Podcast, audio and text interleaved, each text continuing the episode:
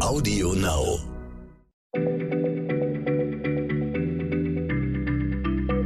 Schneller Schlau, der kurze Wissenspodcast von PM.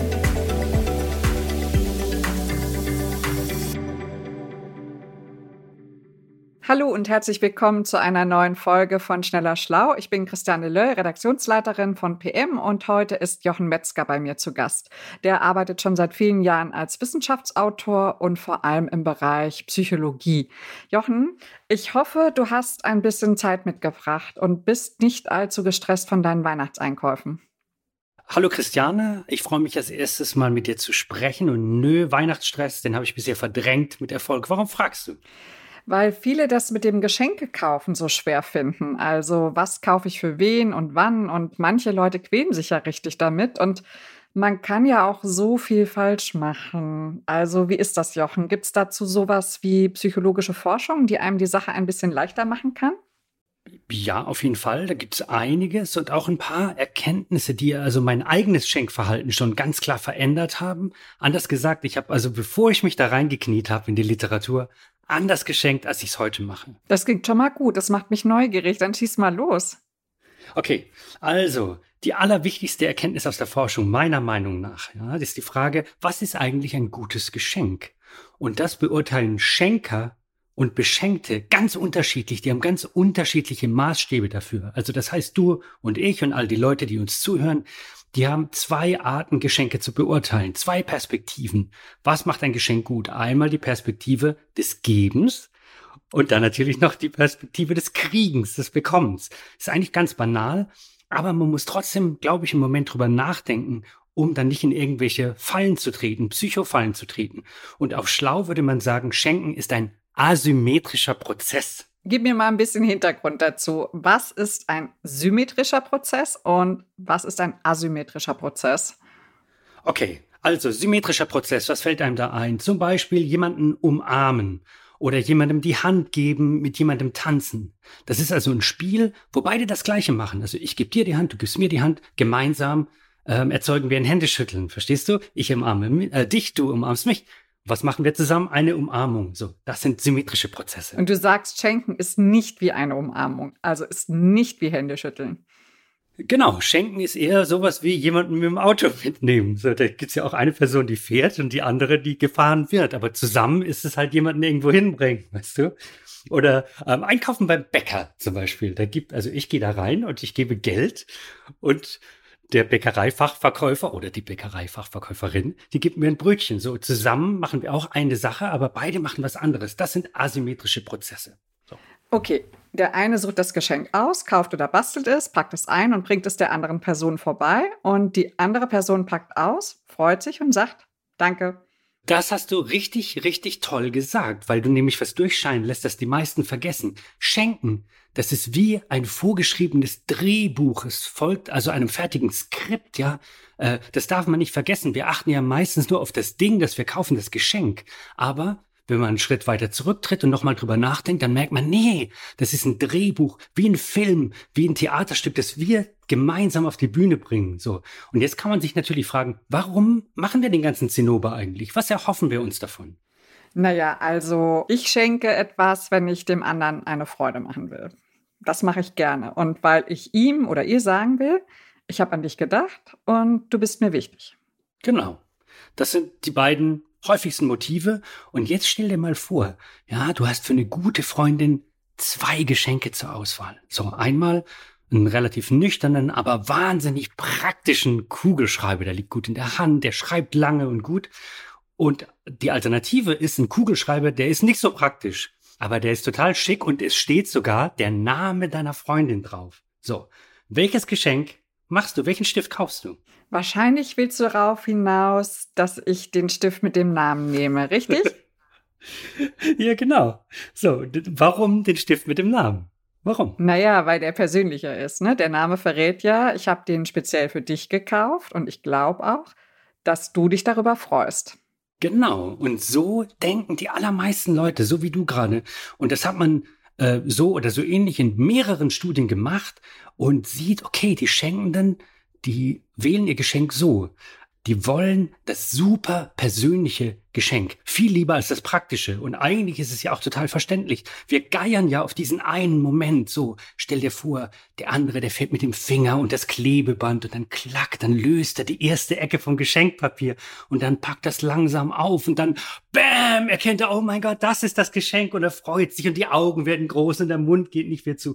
Also, er freut sich total oder sie und das ist der Moment, den wir haben wollen als Schenkende. Darauf geiern wir. Naja, wenn das immer so passieren würde, wäre es ja schön. Aber es wäre wirklich ein etwas sehr Schönes beim Schenken, wenn es genauso passieren würde, wie du sagst. Genau, genau, genau. Also diesen einen Moment der Freude, den wollen wir haben und das ist die Perspektive der Schenkenden. Aber Du weißt ja, ich habe ja gesagt, es gibt noch eine zweite Perspektive, die der Kriegenden, die der Beschenken.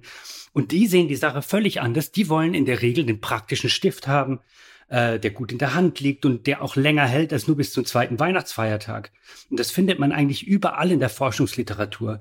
Eine krasse Asymmetrie zwischen Schenkenden und Beschenken. Die einen wollen den kurzen Moment der Emotion, aber die anderen die wollen lieber irgendwas, was sie auch brauchen können im, im Alltag. Und es gibt also einen wissenschaftlichen Aufsatz, da, da gibt es diesen wunderbaren Satz, den habe ich mir aufgeschrieben, da steht, manchmal ist ein Pürierstab für die Küche genau die richtige Wahl. Ich habe sogar mal ein Geschenk bekommen, du hast völlig recht. Er lebt immer noch und ich liebe ihn sehr.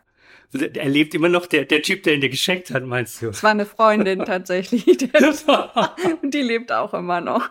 Aber geht es beim Schenken da nicht um Emotionen und um die menschliche Verbindung? Ist das mit dem Pürierstab jetzt nicht zu kühl und pragmatisch gedacht? Also ich habe mich gefreut, aber würden das andere auch tun? Klar, es geht, natürlich geht es um Freundschaften, natürlich geht es um Gefühle.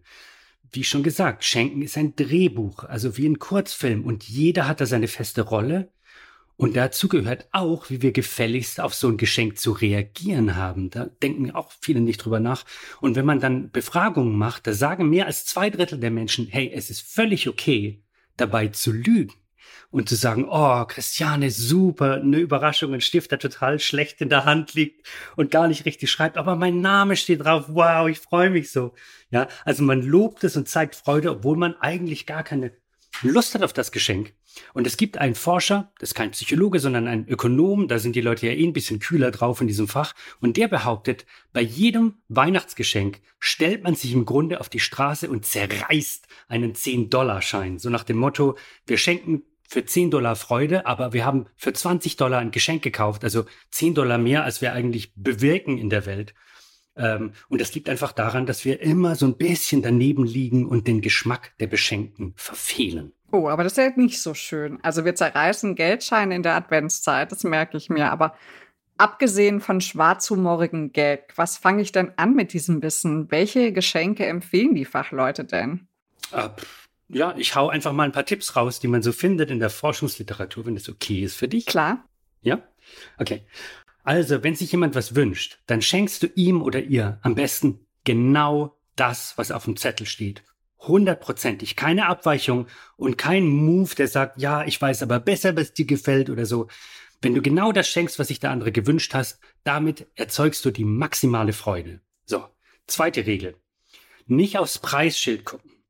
Die Beschenkten haben nämlich in der Regel keine Ahnung, wie teuer ein Geschenk war und es ist ihnen auch ehrlich gesagt egal in den meisten Fällen. Aber als Schenkende, da haben wir ganz oft diese innere Faustregel, teuer gleich besser. Mehr Geld gleich mehr Freude. So, äh, und das ist aber fast immer falsch. Es stimmt einfach nicht. Dritte Regel vielleicht. Achte unbedingt auf die Zugänglichkeit deines Geschenks. Zugänglichkeit, ähm, wieder so ein schwieriger Begriff. Und ähm, was meinst du damit?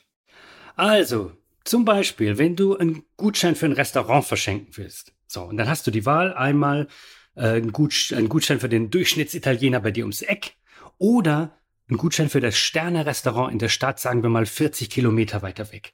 Ja, dann findet man in den Studien, und zwar wiederholt, die allermeisten Leute freuen sich mehr über den Italiener ums Eck. Und warum? Weil es halt viel leichter ist, den Gutschein einzulösen. Es ist nicht so ein Riesenakt, dahin zu fahren. damit meint man, das Geschenk ist zugänglicher. Man hat einen leichteren Zugang zum Geschenk. Und das ist eine Falle, kann ich jetzt mal gestehen, in die ich auch getappt bin vor ein paar Jahren. Da habe ich mit meinen Geschwistern zusammen, haben wir zusammengelegt und meinem Vater einen Atlas geschenkt. super teuer, das teuerste Ding, das man sich vorstellen kann. Jetzt ist das Buch aber so schwer und unhandlich, dass mein Vater nicht einmal reingeguckt hat. Immer wenn ich, ich war gerade wieder da, das liegt ganz unten im Regal und, und staubt da vor sich hin. Ja, also der hat noch nicht einmal da reingeguckt. Das ist traurig. Aber da fällt mir wieder das Bild ein, wie Jochen in der Fußgängerzone steht und Geldscheine zerreißt. Ja, genau so war es. Und unter uns, es war kein 10-Euro-Schein, es war echt ein bisschen mehr, was wir da zerrissen haben. Welche Tipps gibt's denn noch? Hast du noch was in deiner Tasche? Natürlich, natürlich. Also Tipp Nummer vier. Schenke nicht zu speziell. Das ist jetzt ein bisschen wie das mit der Zugänglichkeit. Und zwar weiß man aus einer Studie, da hat man geguckt, welche Gutscheine lösen die Leute eigentlich ein und welche Gutscheine liegen ein Jahr später noch in der Schublade rum. Und da sieht man, dass ein allgemeiner Gutschein zum Beispiel bei einem großen Online-Händler. Diese Dinger, die gehen ratzfatz weg, die werden schnell eingelöst, ja. Aber ein Gutschein für dieses eine Mini-Programmkino am anderen Ende der Stadt, der wird meistens gar nicht eingelöst, weil du halt einen ganz speziellen Moment brauchst, um den einzulösen, weil ganz viele Faktoren stimmen müssen, um ihn einzulösen. Und ähm, ganz ins Extreme gedreht kann man sich merken, Faustregel, bei jungen Leuten schenkst du am besten diesen einen Gutschein, der in jedem Laden eingelöst werden kann. Meinst du jetzt Bargeld? Ich meine Bargeld, genau. Ich habe so das Gefühl, du hast noch mehr Praxistipps, richtig? Tipp Nummer 5. Schenke so, als wärst du nicht dabei, wenn der andere sein Geschenk auspackt. Darüber haben wir ja vorhin gesprochen, dass wir immer diesen einen Moment der Emotion haben wollen, ja, als Schenkende. Und dann hat man in einer Studie mal gesagt, okay, wie verändert es eigentlich unsere Kaufentscheidung, wenn wir wissen, dass dieser Moment wegfällt, dass wir nicht dabei sind. Und siehe da, tatsächlich dieser Mini-Unterschied verändert unsere Perspektive magisch sozusagen. Auf einmal schenken die Leute ganz andere Sachen, und zwar eher Sachen, die der anderen Person auch gefallen, die nützlich sind, mit denen man was anfangen kann. So. Weil wir uns halt nicht mehr auf diesen Bam, äh, emotional, ich freue mich Moment konzentrieren. Das ist gut. Ja. Also das finde ich sehr interessant. Ähm kann das denn sein, dass Corona und Lockdown zu besseren Geschenken führen? Also wenn wir diese Bam-Momente jetzt gar nicht mehr haben oder allenfalls über Teams oder Zoom oder so? Das, äh, das kann sein. Das müsste man echt mal untersuchen. Ein Tipp habe ich noch. Ich habe ja schon gesagt, äh, Schenken ist wie ein Drehbuch, wie ein Film, in dem jeder seine Rolle spielt. Und es gibt eine Forscherin von der Harvard University, die hat geguckt, ob wir auch als Beschenkte was dafür tun können, dass dieser Film ein Happy End bekommt. So. Und sie hat einen Trick gefunden. Sie sagt nämlich, vergiss den Wunschzettel, keine langen Wunschzettel schreiben, sondern du wünschst dir von einem Menschen eine Sache. Du lässt ihm keine Auswahl. Du sagst sehr genau, das hier wünsche ich mir. Und der andere muss dann nicht viel nachdenken und er trifft genau deinen Geschmack und hinterher sind alle glücklich. Vielen Dank, lieber Jochen. Ich glaube, das waren jetzt genug Tipps. Ich habe mir gemerkt, dass Schenken ein asymmetrischer Prozess ist und dass wir als Schenkende zu sehr auf die Emotionen achten und lieber darauf achten sollten, dass der oder die andere auch was damit anfangen kann. Und teuer ist nicht besser, habe ich auch gelernt. Genau, irgendwo habe ich mal die Faustregel aufgeschnappt. Wenn du in deinem Kopf einen Preis für dein Geschenk festlegst, dann zieh am besten ein Drittel davon ab und dann liegst du genau richtig. Sehr gut, das spart Geld. Und du sagst ja außerdem, ich soll nichts zu Spezielles schenken und möglichst etwas, das gut zugänglich ist. Und ich soll so schenken, als wäre ich nicht dabei, wenn der andere das Geschenk auspackt. Ja, genau. Und zum Schluss, man kann es nicht oft genug sagen, wenn du Teenagern oder jungen Erwachsenen was schenken willst, dann nimm Geld. Das funktioniert immer, ist unromantisch, aber diese Freude kommt hundertprozentig an. Prima, dann überlege ich mir, wem ich jetzt Geld in den Umschlag stecke und für wen ich was anderes suche. Vielen Dank, Jochen, und bis zum nächsten Mal. Und mehr Fragen gibt es auch in unserem schönen Heft PM Schneller Schlau. Wer das kaufen möchte, das gibt's am Kiosk. Bis dann. Tschüss. Mach's gut, Christiane, und komm gut in die Feiertage. Bye, bye. Schneller Schlau, der kurze Wissenspodcast von PM.